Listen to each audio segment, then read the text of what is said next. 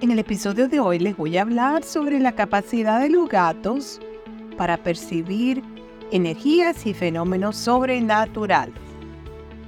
Bienvenidos a Explorando Nuevos Horizontes, Beatriz Libertad. Hoy les voy a hablar sobre el fascinante mundo de los gatos y sus increíbles habilidades para percibir energías y fenómenos sobrenaturales. Acompáñanos en este viaje lleno de misterio y curiosidades felinas. Percepción de energías. Los gatos son animales notoriamente sensibles a su entorno y una de sus habilidades más intrigantes es su capacidad para percibir energías. Exploraremos cómo los gatos pueden detectar cambios sutiles en el ambiente, desde la presencia de personas hasta las emociones humanas y cómo esta habilidad ha llevado a la creencia de que los gatos pueden ver cosas que nosotros no podemos ver. Fenómenos sobrenaturales. ¿Has oído hablar de gatos que parecen reaccionar ante la presencia de espíritus o fantasmas? Hablaremos sobre estas historias y la relación que se ha establecido entre los gatos y los fenómenos sobrenaturales a lo largo de la historia descubre cómo los gatos se han convertido en protectores misteriosos en muchas culturas, cómo su comportamiento ha alimentado la creencia en lo inexplicable. Curiosidades felinas. Pero eso no es todo. También exploraremos otras curiosidades sobre los gatos, desde su aguda visión nocturna hasta su papel en la antigua mitología egipcia como guardianes del más allá. Además, conoceremos algunas historias fascinantes de gatos que han protagonizado eventos sobrenaturales en vida real. Ejemplo en la vida real. Tenemos un ejemplo como sensibilidad a las emociones humanas. En numerosas ocasiones los dueños de gatos han informado que sus felinos muestran una sorprendente sensibilidad a las emociones humanas. Por ejemplo, cuando una persona está triste o ansiosa, el gato puede acercarse a ella y brindar consuelo de manera instintiva, incluso sin que la persona haya mostrado signos evidentes de su estado emocional. Esto sugiere que los gatos pueden percibir las energías emocionales que emitimos y responder a ellas de una manera que baja más, más allá de lo que podemos nosotros ver. Otro ejemplo sería la detención de presencias invisibles. En casos aún más intrigantes, ha habido informes de gatos que parecen interactuar con presencias invisibles para los humanos.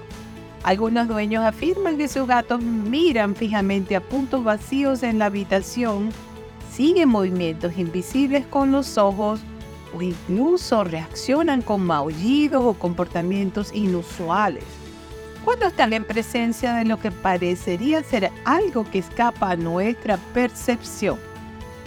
Bueno, estos relatos han alimentado la creencia de que los gatos tienen la capacidad de detectar energías o entidades que trascienden nuestra comprensión. Estos son algunos ejemplos fascinantes de cómo los gatos pueden percibir energías que escapan a nuestros sentidos. Aunque no podemos entender completamente estas experiencias, nos muestran que los gatos son criaturas asombrosas y misteriosas que continúan desafiando nuestra comprensión.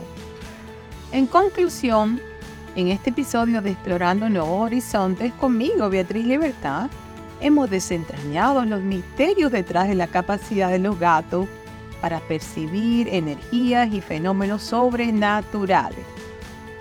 gatos son criaturas verdaderamente enigmáticas que han sido parte de la cultura y la superstición humana durante siglos. ¿Y tú qué crees? ¿Los gatos realmente pueden ver más allá de lo que nuestros ojos pueden captar? Déjanos tus comentarios y opiniones sobre este tema. Me encantaría escuchar qué y leer qué tienes que decir al respecto. Muchas gracias por unirte a nosotros en este viaje de descubrimiento sobre los secretos de los gatos y sus conexiones con el mundo sobrenatural.